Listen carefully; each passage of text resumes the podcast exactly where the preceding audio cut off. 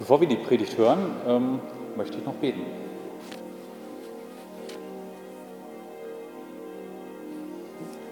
Gütiger Vater, ich danke dir dafür, dass du uns dein Wort gegeben hast.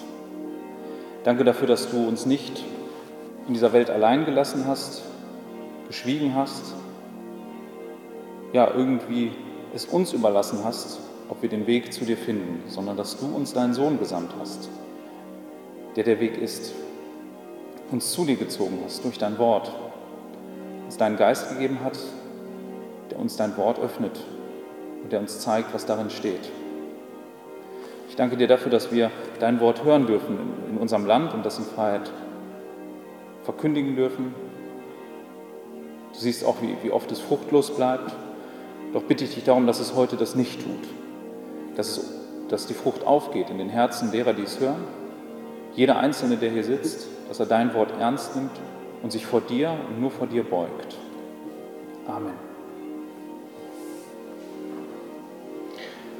Ich möchte heute die Predigtreihe aus dem Hebräerbrief fortsetzen und wir sind im dritten Kapitel. Heute soll es um die Verse 7 bis 19 gehen. Und ich habe die Predigt so überschrieben, Lass dich vor Unglauben warnen.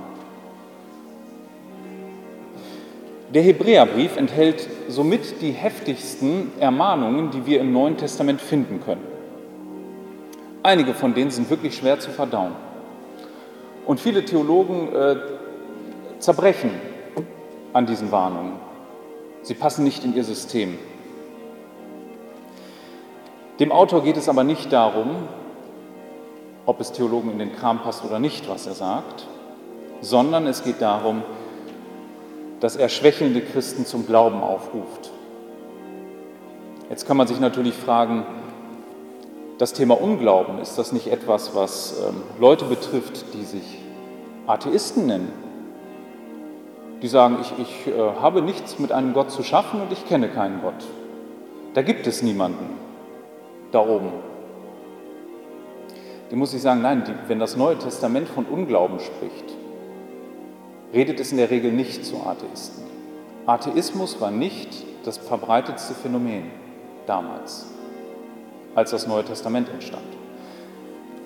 Und die Briefe waren schon gar nicht an Leute geschrieben, die nichts von einem Gott oder von Christus wissen wollten. Unglaube ist gerade ein großes Thema in der Gemeinde Jesu Christi und eine große Gefahr. Und deshalb ruft unser Autor das auf die Agenda.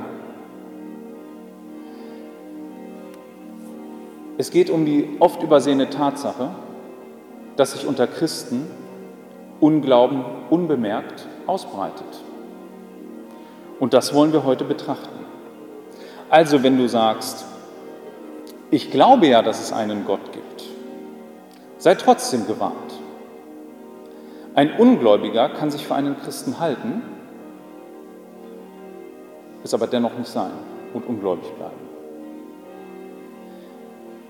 Eine eindrückliche Warnung, die äh, setze ich vorab, die hat unser Herr Jesus Christus in der Bergpredigt weitergegeben. Das ist im Kapitel 7, 21 bis 23. Da scheint es, als ob Leuten etwas fehlt.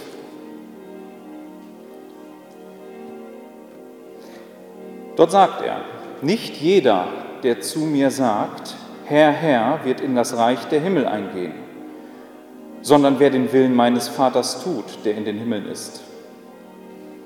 Viele werden an jenem Tag zu mir sagen, Herr, Herr, haben wir nicht durch deinen Namen geweissagt und durch deinen Namen Dämonen ausgetrieben und durch deinen Namen viele Wunderwerke getan?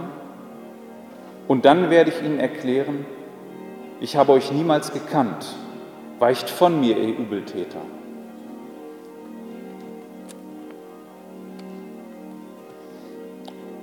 Hier haben wir es mit, mit Leuten zu tun, die, die offensichtlich von sich glauben, äh, zu Christus zu gehören und es nicht tun. Und dieses Phänomen ist nicht neu und genau in diese Situation spricht unser Text.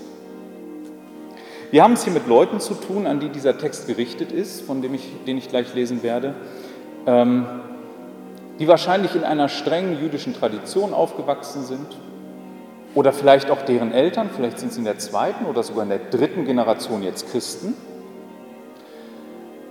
und die sich bei all den Problemen im Alltag die Frage stellen, lohnt sich das Christsein? Muss ich mich wirklich zu Christus halten und Gott vertrauen, so wie er es durch Christus offenbart hat, oder kann ich nicht einfach wieder ein Jude sein und das Leben wäre so viel einfacher für mich? Meine Kinder hätten wieder den Kontakt zu den äh, Nachbarn, die sie meiden, weil sie keine Juden mehr sind. Mein Geschäft würde besser gehen. Ja, vielleicht hätte ich sogar endlich eine Arbeit. Und unser Text warnt in diese Situation. Ich lese einmal die Verse 7 bis 19. Deshalb, wie der Heilige Geist spricht, heute, wenn ihr seine Stimme hört, verhärtet euer Herz nicht, wie in der Erbitterung an dem Tag der Versuchung in der Wüste wo eure Väter mich versuchten, indem sie mich prüften. Und sie sahen doch meine Werke 40 Jahre. Deshalb zürnte ich diesem Geschlecht und sprach, alle Zeit gehen sie irre mit dem Herzen, aber sie haben meine Wege nicht erkannt. So schwor ich in meinem Zorn, wenn sie in meine Ruhe eingehen werden. Gebt acht, Brüder, dass nicht etwa jemand von euch ein böses Herz des Unglaubens sei, in dem Abfallen von dem lebendigen Gott, sondern ermuntert euch selbst je, an jedem Tag, solange es heute heißt, damit niemand von euch verhärtet werde durch Betrug der Sünde. Denn wir sind Genossen des Christus geworden, wenn wir nämlich den Anfang der Zuversicht bis zum Ende standhaft festhalten, indem gesagt wird, heute, wenn ihr seine Stimme hört, verhärtet euer Herz nicht wie in der Erbitterung. Denn welche, als sie gehört hatten, haben ihn erbittert? Waren es aber nicht alle, die durch Mose aus Ägypten ausgezogen waren? Welchen aber zürnte er 40 Jahre? Nicht denen, die gesündigt hatten, deren Leiber in der Wüste fielen? Welchen aber schwor er, dass sie nicht in seine Ruhe eingehen sollten, wenn nicht denen, die ungehorsam gewesen waren? Und wir sehen, dass sie nicht eingehen konnten wegen des Unglaubens.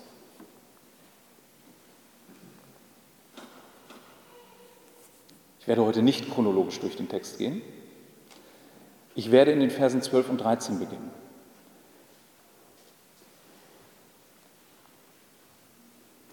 Der Vers 12 warnt uns vor Unglauben. Seht zu, Brüder, dass nicht etwa in jemandem von euch ein böses Herz des Unglaubens sei, im Abfall vom lebendigen Gott. Die Quelle des Unglaubens ist in diesem Text ein böses Herz. Nur um Missverständnisse vorzubeugen, was ist mit einem Herz gemeint? Also wenn die Bibel, vor allen Dingen das Alte Testament von unserem Herz spricht, dann ist das unsere Schaltzentrale, unsere innere. Da, wo unsere Entscheidungen getroffen werden und da, wo auch unsere, unsere Emotionen ihren Ursprung haben. Es ist so der innere Mensch, könnte man es beschreiben. Das Herz trifft also die Entscheidung. Unsere Überlegungen, unsere Gedanken spielen sich dort ab. So wie das Herz das Zentralorgan unseres Körpers ist, so ist es auch das Zentrum unseres menschlichen Denkens, Handelns und Fühlens. Wer nun ein böses Herz hat,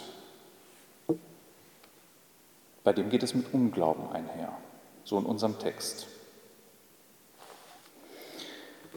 Hierbei ist es ganz wichtig zu betonen, jeder von uns ist für sein eigenes Tun, Denken, Handeln voll verantwortlich.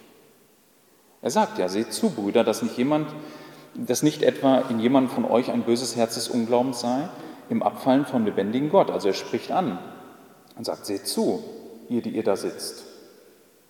Das hat zum einen die, die Komponente, dass wir sagen, guck mal auf dich selbst. Du kannst niemanden für dein Handeln und Denken verantwortlich machen als nur dich selbst. Ich weiß, in unseren Zeiten finden wir genug Gründe, es anderen unterzu, unterzuschieben, warum wir so sind, wie wir sind. Der eine wird sagen, meine Eltern sind schuld, dass ich so denke. Schließlich haben sie mich erzogen oder verzogen. Schließlich haben sie mich geprägt Ich bin vielleicht auch Sklave meiner Gene, ich kann gar nicht anders. Das ist falsch an dieser Stelle. Du bist dafür voll verantwortlich vor Gott. Die äußeren Umstände mögen sein, wie sie sind, aber du wirst verantwortlich dafür gemacht und du bist es auch. Das ist die eine Komponente, dass du dich selbst betrachtest. Das andere ist hier aber auch mit enthalten, das ist die Verantwortung für unseren Nächsten in der Gemeinde. In unserer Gemeinde sind wir füreinander verantwortlich. Das geht immer nur bis zu einem gewissen Grad. Schließlich können wir nicht in das Innere des Herzens gucken, aber wir können an den Früchten erkennen, mit wem wir es zu tun haben. Und dazu werde ich später noch kommen. Niemand von uns, die Illusion möchte ich nehmen, schafft diesen Weg alleine. Niemand. Gott hat es gefallen, dass wir heute, gerade im Hebräerbrief im 11. Kapitel wird es deutlich, noch wissen, was für große Vorbilder des Glaubens uns vorangegangen sind. Wir können in die Geschichte zurückgucken, in die biblische und sehen Männer und Frauen, die es mit den verschiedensten Situationen zu tun haben, aber die drangeblieben sind und im Glauben standgehalten haben. Wir können in die Kirchengeschichte zurückgucken. Es ist schon ein Phänomen, dass Gott das scheinbar äh, wichtig ist, dass er uns, äh, uns Menschen so geschaffen hat, dass wir geschichtsbezogen denken. Ne? Und hier tut das nicht. Wir Menschen sind aber so geschaffen, dass wir zurückblicken können. Weit über unsere Zeit hinaus, über das, was wir wissen aus Aufzeichnungen oder von Augenzeugen, die noch leben. Und wir sehen große, große Männer des Glaubens in der Kirchengeschichte. Und das kann uns Mut machen. Aber das alles würde uns gar nichts nützen, hätten wir nicht die Menschen heute um uns herum, die sich auch zu Christus zählen.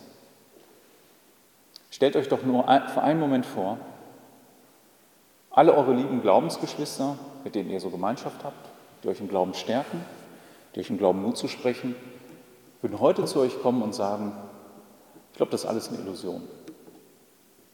Das alles bedeutet gar nichts. Der gesamte Glaube ist eine Einbildung und Gott gibt es nicht. Und ihr werdet ganz alleine da. Ich glaube, das würde was mit uns machen. Und deshalb ist es gut, dass wir in einer Gemeinschaft unterwegs sind und dass wir aufeinander Acht haben. Das fängt in der Familie an und geht dann weiter über die Gemeinde vor Ort, wo wir einander stärken und wo wir aufeinander Acht haben, auch was im Herzen des anderen passiert. Dieses böse Herz und der Unglaube führen weg vom lebendigen Gott. Ja, er betont es extra, es ist ein lebendiger Gott. Scheinbar ist da der Kontrast. Es führt in den Tod, weg von ihm. Und genau daran ist ein böses Herz zu erkennen. Es führt immer weg von Gott. Wenn es Entscheidungen trifft, und ich habe ja gesagt, das ist die Zentrale, und wenn es sich über Dinge freut, dann sind es nicht die Dinge, die Gott, über die Gott sich freut. Wenn es Entscheidungen trifft, dann würde es sie nicht so treffen, wie Gott sie treffen würde. Es trifft sie immer so, dass es in die falsche Richtung geht. Das ist das böse Herz. Und in dem wohnt der Unglaube. Im 13. Vers gibt er uns aber ein Gegenmittel. Sondern ermuntert einander jeden, solange es heute heißt, damit niemand von euch verhärtet werde durch Betrug der Sünde. Das Gegenmittel heißt die tägliche Ermunterung oder Ermahnung. Das Wort kann beides heißen. Es geht in beide Richtungen. Eigentlich meint es eher wörtlich, ähm, jemanden zur Seite rufen. Also äh, kann man sich aus dem Sport ableiten. Ne? Wenn ein Trainer einen zur, Seite, zur, Seitenlinie, zur Seitenlinie ruft beim Fußball, heißt das nicht, dass er schimpft. In erster Linie nur. Kann sein, dass er schimpft. Es kann aber auch sein, dass er Mut macht und sagt, Junge, du musst mal mutiger spielen. Geh ruhig mal in den Zweikampf. Das kann beides sein. Ne? Und genau das meint es. Ich nehme mir den anderen zur Seite und rede mal mit ihm. Und das jeden Tag. Also wie oft reden wir über andere Dinge so den ganzen Tag? Und was für Dinge? Und da spielen die geistlichen Dinge, von denen wir eigentlich alle behaupten würden, das sind die wichtigen, eine total untergeordnete Rolle. Also bitte versteht mich nicht falsch. Das alles hat seinen Platz und alles hat seine Zeit. Und jedes Thema hat auch seinen Raum, an dem es behandelt werden kann. Aber bei all dem dürfen wir nicht vergessen, dass unser Nächster sowohl die Ermunterung als auch die Ermahnung braucht. Und auch wir brauchen das, jeder Einzelne für sich. Und genau das muss das Ziel sein, wenn wir uns treffen. Kann ich ihm ein gutes Wort weitergeben oder ein Wort, das ihn zum Nachdenken anregt, das ihn ermahnt? Der richtige Zeitpunkt für dieses Wort, der ist auf der einen Seite schwer zu finden und auf der anderen Seite sagt unser Text total einfach. Heute. Wenn wir ein unangenehmes Thema haben, wo wir sehen, ein, ein Bruder oder eine Schwester im Glauben, der muss sich mal was sagen. Ich merke, die geht in eine Richtung oder der. Dann ist oft so der, ach, heute war nicht der richtige Zeitpunkt. Ach, das war jetzt nicht der richtige Moment. Ist ja oft so das Denken. Ne? Unser Autor, der hat da eine ganz andere Einstellung. Er sagt, heute. Der nimmt das, ne? Solange es heute heißt. Vielleicht gibt es gar keinen Moment mehr, weißt du es? Es ist heute. Genau das kennzeichnet ja eine Gemeinschaft, eine Gemeinde. Da ist man sich nicht äh, feind und auch nicht böse, wenn man mal zurechtgewiesen wird. In einem guten und anständigen Maß. Auch der, der zurechtweist, muss das richtige Maß treffen. Wisst ihr, es gibt ähm, Orte, da wird Kirche gespielt. Da findet sowas gar nicht statt. Da geht es nur darum, sich den Himmel blau zu reden und immer schön den Sonnenschein heraufzubeschwören. Das war schon immer so. Es gab immer Gemeinden und Kirchen und auch das Volk Israel hat mehr Kirche gespielt und mehr Volk Gottes gespielt, als dass sie es wirklich waren. Da waren ganz andere Ziele verbindend. Blättert doch mal ins Alte Testament. In wie vielen Generationen spielen die Priester Priester und sind es nicht? Weil es ihnen egal ist, wie sie vor Gott dastehen. Ihnen ist es egal, was er gesagt hat. Wie oft spielt das Volk Gottes Volk Gottes? Dabei ist Gott ihnen völlig egal. Jeder hat seinen kleinen Hausgötzen zu Hause. Oder geht zu den anderen Göttern und erwartet nur von dem. Wie viele Gemeinden gibt es, in der es egal ist, ob du geistlich drauf gehst oder nicht? Ob du das Ziel erreichst oder nicht, in der du sitzt und es interessiert keinen. Und ich spreche gerade euch an, die ihr vielleicht eine gute und starke Beziehung zu jemandem habt. Dann deckt nicht die Probleme zu. Sprecht sie an. Die, die ihr am nächsten seid.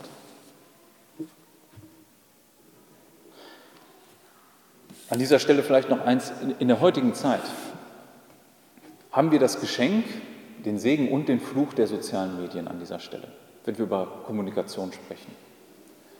Ein guter Satz, den kann ich auch mal per WhatsApp schicken, wenn ich weiß, dem anderen geht es nicht gut. Mit Kritik ist das so eine andere Sache und mit Zurechtweisung. Das ist schwierig. Geht damit weise um, wenn ihr einen vielleicht längere Zeit nicht gesehen habt, aber ihr wisst, ihr braucht ein gutes Wort, das kann man sicherlich teilen. Ein persönliches ist natürlich immer schöner. Aber mit Zurechtweisung, ich glaube, damit habe ich noch nie gute Erfahrungen gemacht und ich wüsste nicht, dass das irgendwer gemacht hat, dass das funktioniert. Seid da weise und hebelt dadurch auch nicht die Gemeinschaft auf, aus. Wenn ihr euch trefft, dann schaut darauf, was der andere braucht, an Ermahnung oder an Ermunterung. In diesem Vers kommt noch das äh, Thema Betrug der Sünde vor, aber darauf komme ich später noch, wenn ich auf, den, auf einen anderen Abschnitt eingehe. Wir kommen zum Vers 14. Hier geht es um das Kennzeichen eines echten Christen. Also wir haben gerade über eigentlich total das Negativbeispiel gesprochen. Wie ein Mensch aussieht oder die Kämpfe eines Menschen, der ein böses Herz hat und der im Unglauben steht. Vers 14 sagt, denn wir sind Teilhaber des Christus geworden, wenn wir die anfängliche Grundlage bis zum Ende standhaft festhalten. Das ist eigentlich ein Aufgriff von dem, was er schon mal, äh, was er schon mal in Vers 6 gesagt hat. Nur der ist ein Christ, der wirklich durchhält bis ans Ende.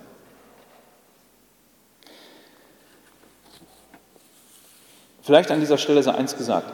Ich, ich glaube an, an äh, die Lehrmeinung, ganz klar und an die Lehre, dass wahre Gläubige bis zum Ende ausharren. Dass die das tun. Und dass niemand sie aus der Hand des lebendigen Gottes reißen kann. Daran glaube ich von ganzem Herzen. Aber an dieser Stelle sei eins gesagt, das tut unser Autor auch, macht an anderen Stellen deutlich, die werden durchhalten. Aber das Ganze darf nie dazu führen, dass man es sich jetzt bequem macht. Noch schlimmer, dass man sich auf Verhaltensweisen einlässt, die überhaupt nicht zu vereinbaren sind mit dem, was Gott sagt. Ich nehme ein Beispiel. Da kommt jemand zum Glauben und er hört davon, ja, Gott wird mich bis zum Ende tragen. Heißt das denn nun, dass er so weitermacht wie vorher? Dass er mit seinen alten Gewohnheiten nicht bricht, dass er gegen die Sünde nicht ankämpfen sollte im Leben? Natürlich nicht. Es heißt doch, es ist eigentlich ein Trost, bei all den Kämpfen, die du hast, bei all den Niederlagen, die du einstecken musst im Glauben, du wirst bis ans Ende durchgetragen. Das heißt es. So wie der Glauben echte Früchte trägt, so tut das auch der Unglaube. Und dazu kommen wir jetzt. Also nochmal, ich sage es nochmal zur Sicherheit, ein echter Glaube trägt bis ans Ende. Und nun kommen wir zu dem, zum Thema Unglauben im Detail. Es sind die Verse eigentlich ähm, 7 bis 11 und 15 bis 19. Und die würde ich einmal aufsplitten, 15 bis 19. 7 bis 11 ist eigentlich ein längeres Zitat aus dem Alten Testament. Ich lese das nochmal. Deshalb, wie der Heilige Geist spricht, heute, wenn ihr seine Stimme hört, verhärtet euer Herz nicht, wie in der Erbitterung an dem Tag der Versuchung in der Wüste, wo eure Väter mich versuchten indem sie mich auf die Probe stellten und sie sahen meine Werke 40 Jahre. Deshalb zürnte ich diesem Geschlecht und sprach, alle Zeit gehen sie irre mit dem Herzen. Sie aber haben meine Wege nicht erkannt. So schwor ich in meinem Zorn, sie sollen nimmermehr in meine Ruhe eingehen. Ich springe zu Vers 15. Wenn gesagt wird, heute, wenn ihr seine Stimme hört, verhärtet euer Herz nicht wie in der Erbitterung.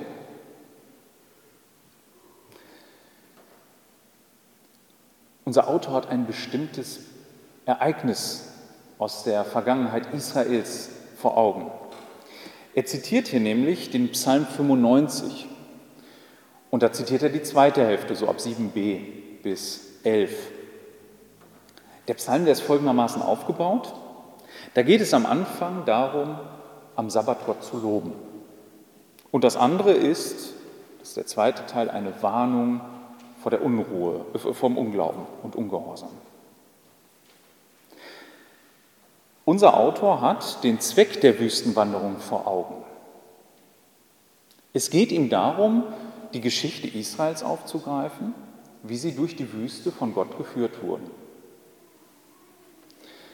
Man kann sich natürlich fragen, Sven hat vorhin den Abschnitt gelesen aus, 5, aus 4. Mose, wo Gott das Urteil verhängt dass er mit dem Volk durch die Wüste geht, aber sie nicht ins Land führt.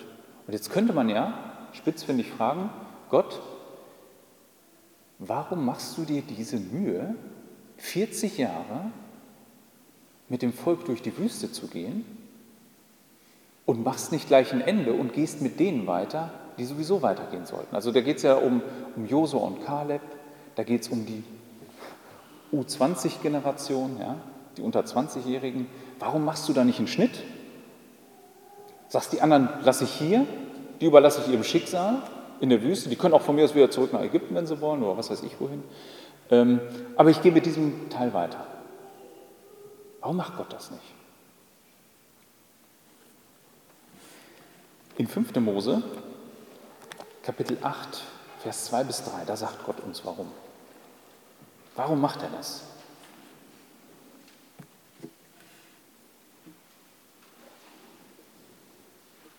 Da sagt er nämlich zum gesamten Volk und auch zu der Generation U20, die da mitgewandert ist, alle. Ja? Und du sollst dich an den ganzen Weg erinnern, den der Herr dein Gott dich hat wandern lassen, diese 40 Jahre in der Wüste, um dich zu demütigen, um dich zu prüfen, um zu erkennen, was in deinem Herzen ist, ob du seine Gebote halten würdest oder nicht. Und er demütigte dich und ließ dich hungern und er speiste dich mit dem Mann, das du nicht kanntest und das deine Väter nicht kannten, um dir kundzutun, dass der Mensch nicht vom Brot allein lebt, sondern dass der Mensch von allem lebt, was aus dem Mund des Herrn hervorgeht. Also diese Frage kann man ganz einfach beantworten. Gott möchte herausbringen, was ist in euren Herzen. Ich gehe jetzt mit, mit euch 40 Jahre und alle nachfolgenden Generationen sollen die Lektion lernen in der Rückschau, was in euren Herzen drin steckt. Und wir trotz all dieser guten Versorgung immer wieder im Hunger und im, in der Sattheit am Meckern wart. Ich bringe heraus, was da drin ist. Und gleichzeitig lehre ich euch eine Abhängigkeit von mir. Nicht von Essen, sondern von meinem Wort. Ihr seid auf die Gemeinschaft mit mir angewiesen, wo ich euch meinen Willen kundtue. Das, das sind die Lektionen, die ich euch mitgebe. Und unser Autor weiß das. Der Unglaube, der im Volk herrscht, zeigt sich am deutlichsten in der Wüste. Er nimmt im Folgenden in den Versen 16 bis 19 drei Dinge, wie der Unglaube sich äußert. Das, was die Wüste ans Licht brachte in diesen 40 Jahren.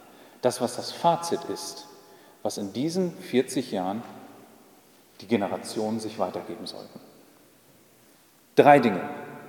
Vers 16 ist das erste und heißt, Unglaube äußert sich in Auflehnung.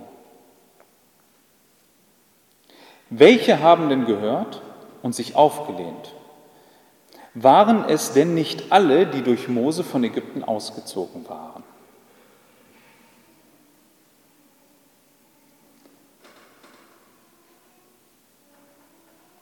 Vers 7 beginnt mit einer Aussage, äh, die uns viel darüber sagt, wie wir die Bibel zu verstehen haben. Als von Gottes Geist gegebenes Wort. Da heißt es, deshalb wie der Heilige Geist spricht. Und dann macht er ein alttestamentliches Zitat. Das Alte Testament ist ganz von Gottes Geist gegeben worden.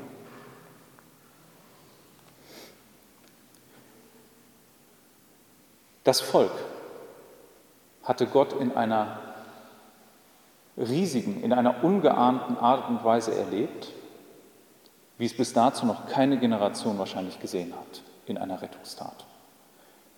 Gott hatte sein Volk aus Ägypten geführt und Gott hatte zu ihnen geredet.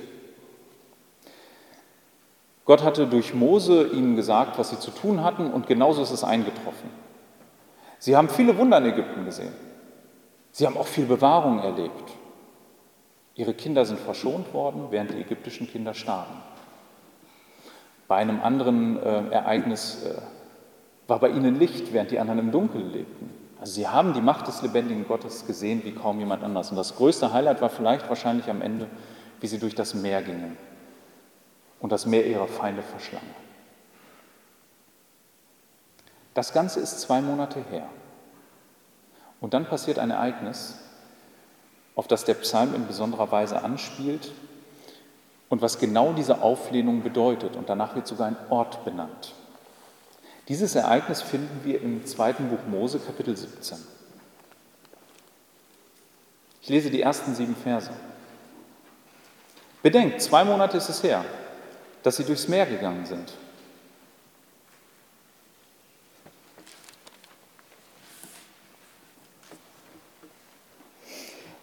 Und die ganze Gemeinde der Kinder Israel brach auf aus der Wüste Sinn nach ihren Zügen, nach dem Befehl des Herrn, und sie lagerten in Rephidim, und da war kein Wasser zum Trinken für das Volk.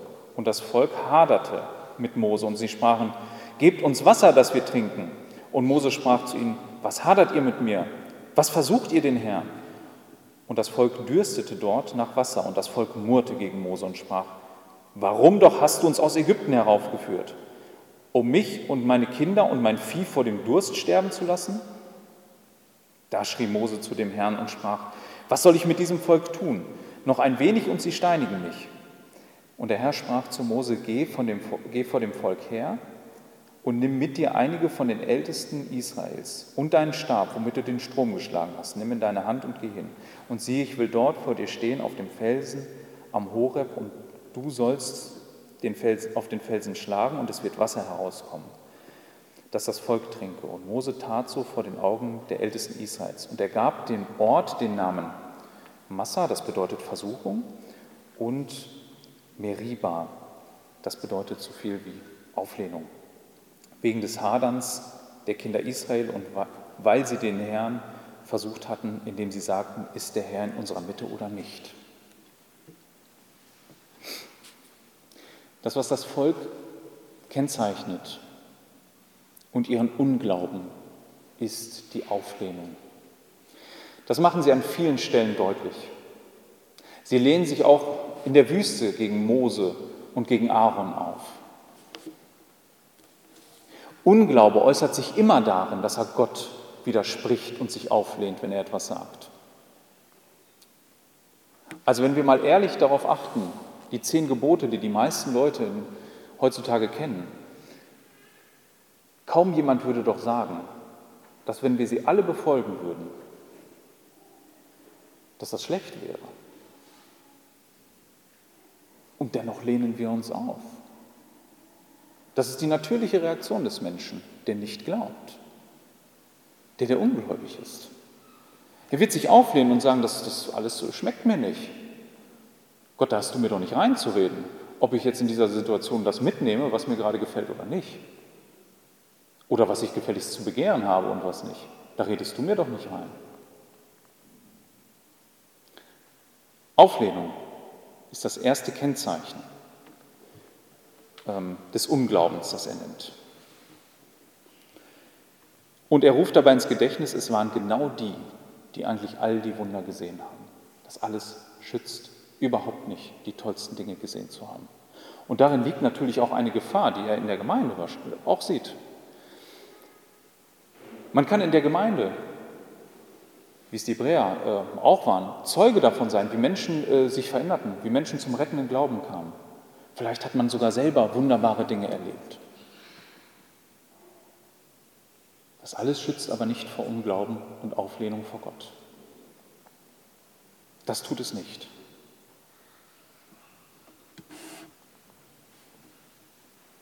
Das zweite, Vers 17. Unglaube äußert sich in stetigem Sündigen.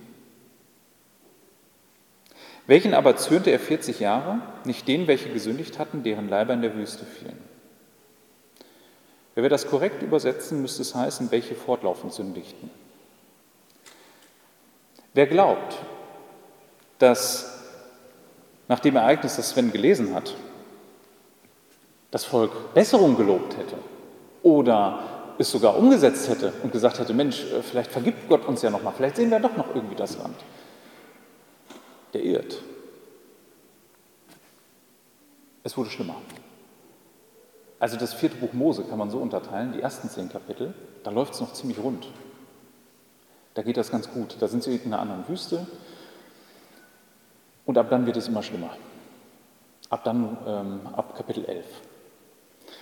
Und einen dieser Höhepunkte, den finden wir in ähm, 4. Mose 25, das sind zwei Verse die ich einmal nehme.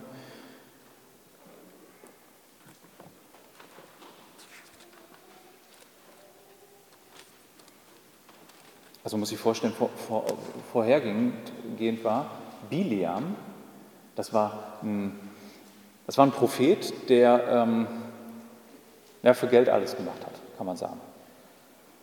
Der hat sogar, ähm, hat sich sogar dazu hinreißen lassen, für eine Belohnung Gottes Volk äh, zu verfluchen. Hat er gesagt, mache ich. Er hat nicht mit Gottes Widerstand gerechnet. Ähm, und Gott hat sie die ganze Zeit geschützt. Die haben davon wahrscheinlich gar nichts mitbekommen. Der ging von Berg zu Berg um sie herum und die lebten da unten und es hat nichts gefruchtet. Der wollte Gott unbedingt dazu bringen, sich von seinem Volk zu trennen. Und so sehr Gott sein Volk schützt, das eigene Herz des Volkes ist doch böse. Und Israel blieb in Sittim, Kapitel 25, 1 bis 2. Und das Volk fing an zu huren mit den Töchtern Moabs und diese Juden äh, und diese luden das Volk zu den Opfern ihrer Götter ein und das Volk aß und beugte sich nieder vor anderen Göttern. Also die fangen in der Wüste schon mit dem Götzendienst an. Das ist gar nicht erst nach, in der Zeit der Richter oder sowas. Ja, das fängt schon an, als sie noch in der Wüste sind. Und ähm, ja, nehmen es mit, mit äh, Gottes Geboten zum, zum Ehebund auch nicht ernst. Und schon nehmen sich fremde Frauen, wenn auch nur vorübergehend. Ja, so, so gibt es viele Beispiele, die man von dem Volk noch geben könnte, wie sie gegen Mose rebellieren, äh, wie sie Korach, ein Mann, der zur offenen Rebellion anstachelt, äh, folgen. Sie machen das alles mit, dieses Volk. Und sie lassen, sich, sie lassen davon nicht ab. Und das ist ein warnendes Beispiel für uns. Ein warnendes Beispiel ist mit der Sünde nicht so auf die leichte Schulter zu nehmen. Vorab, bevor wir uns missverstehen, natürlich wissen wir, keiner wird jemals sündlos sein in diesem Leben. Kein einziger. Aber ist das ein Grund, sich nicht gegen die Sünde aufzulehnen und sich dagegen zu stellen? Nein, das ist kein Grund. Wir sind im ständigen Kampf dagegen. Einmal gedanklich zurückgesprungen zu, Kapitel, äh, zu Vers ähm, 13, da heißt es, dass die Sünde ähm, durch Betrug der Sünde. Ja, die Sünde, das, lasst mich eins sagen, die lohnt sich nicht, denn sie betrügt. Das ist ihr Wesensmerkmal. Sie gaukelt uns vor, es wäre so viel leichter, wenn wir jetzt diesen Weg einschlagen, der doch böse ist in Gottes Augen. Sie gaukelt uns vor, dass wir in diesem Moment viel mehr erreichen könnten, als wenn wir ehrlich wären, vielleicht, wenn es um das Thema Lüge oder Wahrheit geht, stehlen oder nicht stehlen, Lebensziele mit dem Begehren, mit dem Haben wollen, Vater, Mutter ehren oder nicht, all diese Punkte. Sie gaukelt uns vor, es ist einfacher, das nicht zu tun sondern das Gegenteil. Sie gaukelt uns vor, man könnte vielleicht sogar gute Dinge damit erreichen. Das tut man nie. Die Sünde hat noch niemanden am Leben gelassen. Noch niemanden. Sie tötet jeden, der sich auf sie einlässt und an ihr festhält. Jeden Einzelnen. Sie zerstört alles. Und das ist ihr Ziel. Sie heilt nichts. Das kann sie nicht. Und daran betrügt sie uns. Manchmal stachelt sie an, es heimlich zu tun. Und manche Sünden, die kann man sogar ziemlich, kann man sogar öffentlich machen und dafür noch Applaus kriegen. Aber das ändert nichts an der Tatsache, dass in ihrem Wesenskern sie ein Betrüger ist und uns davon abhält, beim lebendigen Gott unser Glück und das gute Ende zu finden.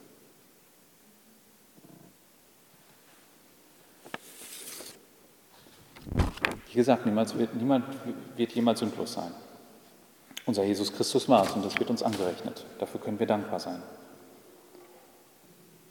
Und genau aus diesem Grund, weil er sie so sehr hasste, sollten wir es auch tun. Weil er den großen Preis dafür zahlte, sollten wir es nicht gering achten und sagen, es ist ja nur Sünde. Sünde hat den großen Preis gefordert. Es ist nicht nur Sünde, es ist Sünde.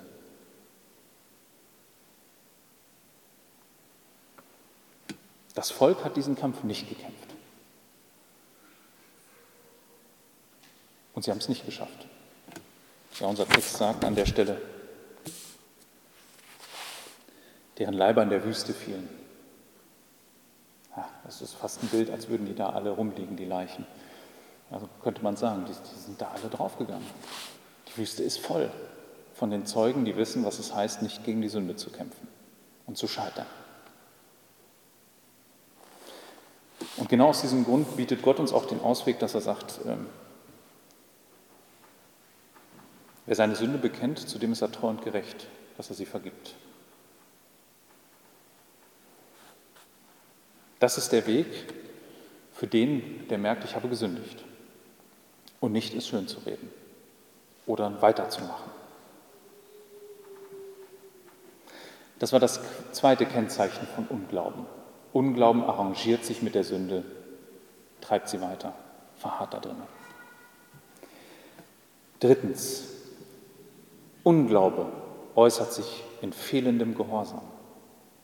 Vers 18.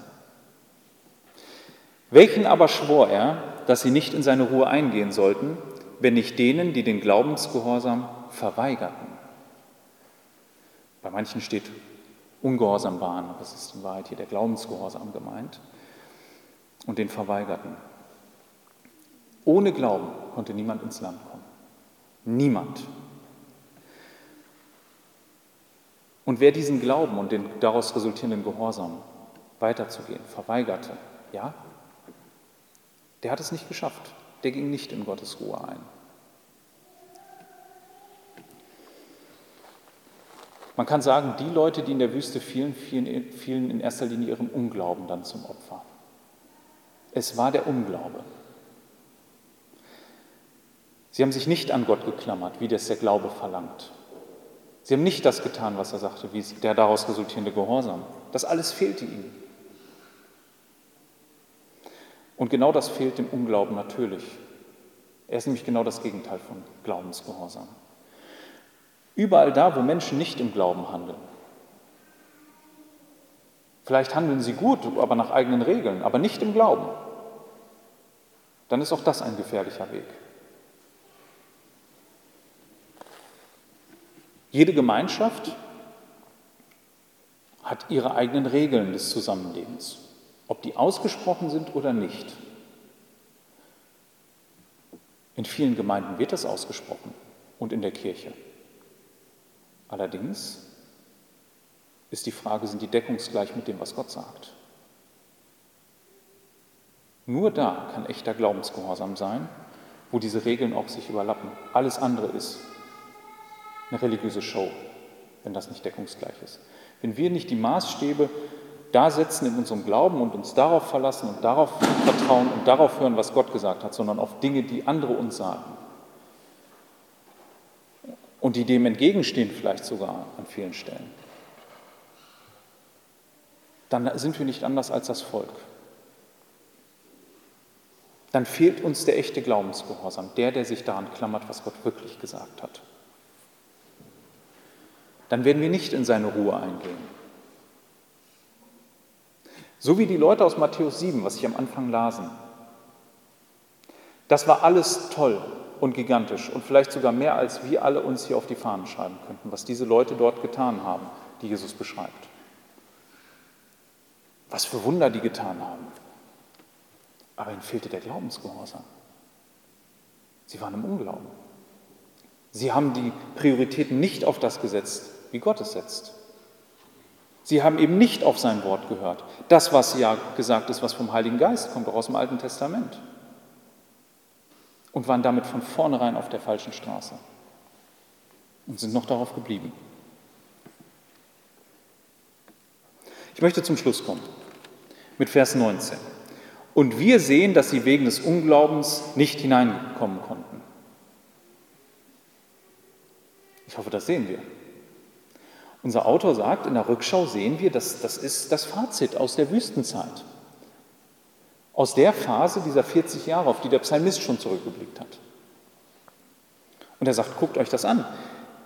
Der Unglaube hat verhindert, dass sie reinkamen. Und die verschiedenen Früchte haben wir uns angeguckt. Und wir haben uns auch angeguckt, wie können wir ähm, unseren, unseren Nächsten und unser eigenes Herz prüfen und, und unseren Nächsten ermahnen und ermuntern, weiterzumachen. Und so hoffe ich, dass das ein plastisches Beispiel für uns ist, wenn wir auf dieses Volk gucken. Dass uns das warnt, dass wir eben auf einem Weg sind, auf dem es gilt, dran zu bleiben, weiterzumachen und in Gottes Ruhe einzugehen.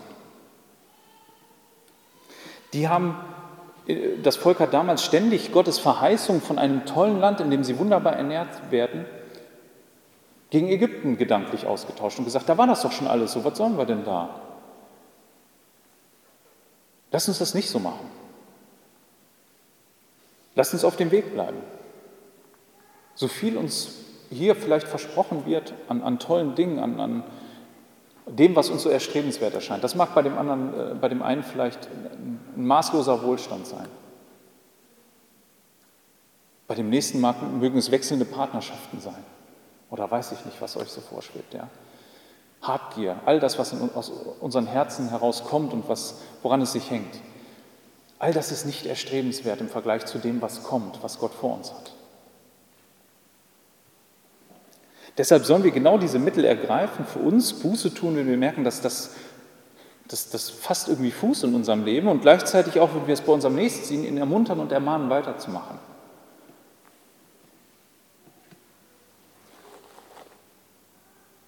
Ja, lasst uns daran setzen, dass wir uns am Tag des Herrn auf der anderen Seite gemeinsam freuen können.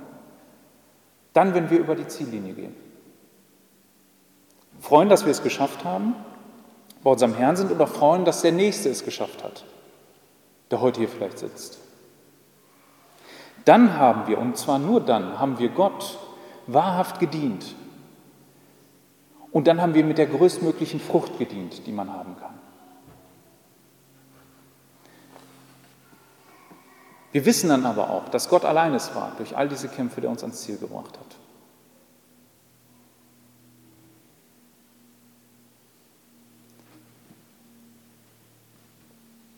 Ich wünsche uns allen, dass wir diesen Kampf kämpfen und dass wir Gott allein am Ende die Ehre geben können und sagen können, Herr, du hast uns beigestanden, du hast uns unsere Kämpfe kämpfen lassen. Du hast uns vor dem Unglauben bewahrt. Amen. Ich bete noch und dann singen wir Lied 331.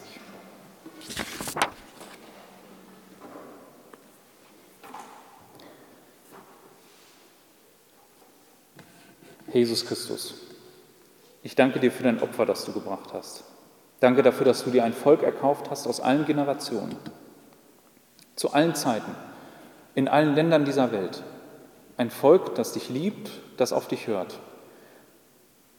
Ein Volk, das im Glauben lebt. Wir wissen, dass, dass ähm, viele Geschwister es um uns herum schwer haben, vielleicht weil sie einsam sind, weil sie äh, versucht sind. Wir wissen auch, dass, dass in unseren Reihen Leute kämpfen. Wir sehen es im eigenen Leben. Ja, so bitte ich dich, stärke du uns. Schenk du uns immer den klaren Blick darauf, was, was dein Wort sagt und was du möchtest. Ermuntere du uns, ermahne du uns, ruft uns immer wieder zurück. Da, wo wir falsch gelaufen sind, da lass uns Buße tun und das nicht noch rechtfertigen. Und da, wo wir unseren Bruder oder unsere Schwester straucheln sehen, da lass uns doch gute Geschwister sein und denen beistehen. Ja, sie immer wieder zur Seite rufen. Herr, schenke doch, dass wir in diesem Kampf des Glaubens, in dem wir alle stehen, aushalten bis zum Schluss. Dass wir bei dir sind. Dass wir die Ewigkeit mit dir verbringen. In Freude darüber, was du getan hast. In Freude darüber, dass wir, dass wir sehen, wie groß und, und mächtig du bist.